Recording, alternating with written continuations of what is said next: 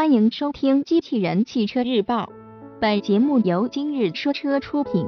欢迎搜索关注“今日说车”栏目，了解汽车圈新鲜事。两千零一十七款大众途锐行政版新闻内容来自汽车之家。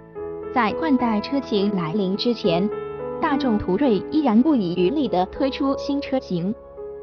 这款即将上市的行政版基于次顶配的越野型打造。加入了新的元素。途锐的车身尺寸长宽高分别为四千八百零一乘一千九百四十乘一千七百零九毫米，轴距为两千八百九十三毫米，属于中大型 SUV，但一直只有五座车型，选择性相对少一些。行政版车型在外观方面配备 Art Line 运动套件。向顶配的 ar Line 攀风型看齐，中网有 R 字徽标。尽管套娃脸经常看，但途锐还是挺有气势的。途锐全系标配远近光一体氙气大灯，具有自动大灯、转向头灯、自适应远近光切换、转向辅助灯、大灯清洗等功能，功能很齐全。行政版车型的特别之处基本上集中在车身侧面，后排车窗采用颜色更深的玻璃，B 柱位置设有 Executive 徽标，黑色的轮圈。尾部的变化同样在细节方面，包括新造型的后扰流板和暗色 LED 尾灯。如果不是现款的车主，或者和现款摆一块对比着看，真的不容易察觉。行政版配备二十英寸铝合金轮圈，相比次顶配十九英寸有所提升，向顶配看齐。匹配轮胎为固特异 r i g o F1 系列，规格为两百七十五除以四十五 R 二零。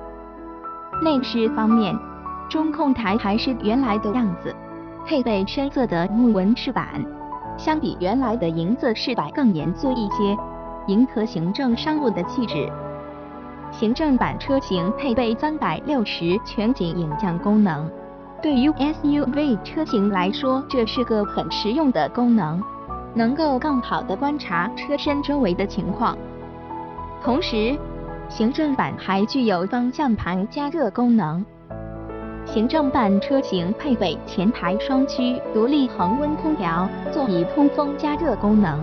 而且座椅通风和加热功可以同时打开，功能性更强。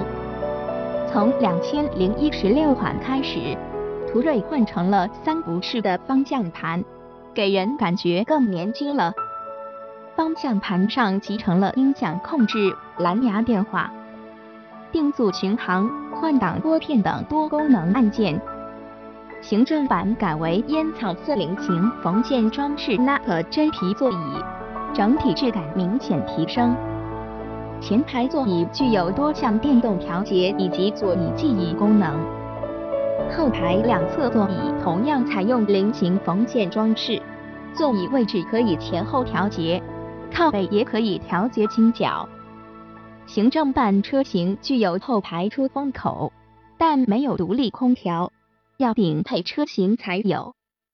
途锐全系标配全尺寸天窗，为车辆增色不少，同时也让车内更加敞亮。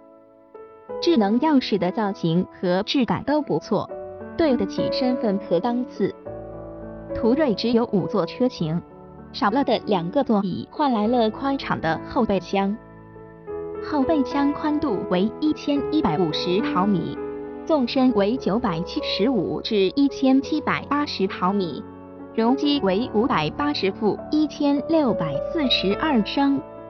行政版车型配备三点零 TFSI 发动机，最大功率为三二零 PS，五千七百六五零零 RPM，最大扭矩为四百四十牛米，匹配八速手自一体变速箱。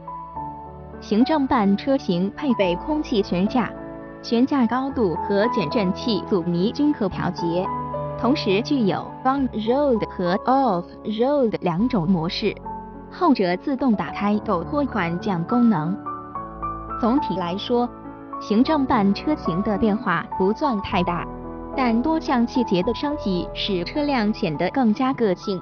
咱们拍摄的这台试驾车里里外外都是黑色的，看起来和普通版车型真不一样。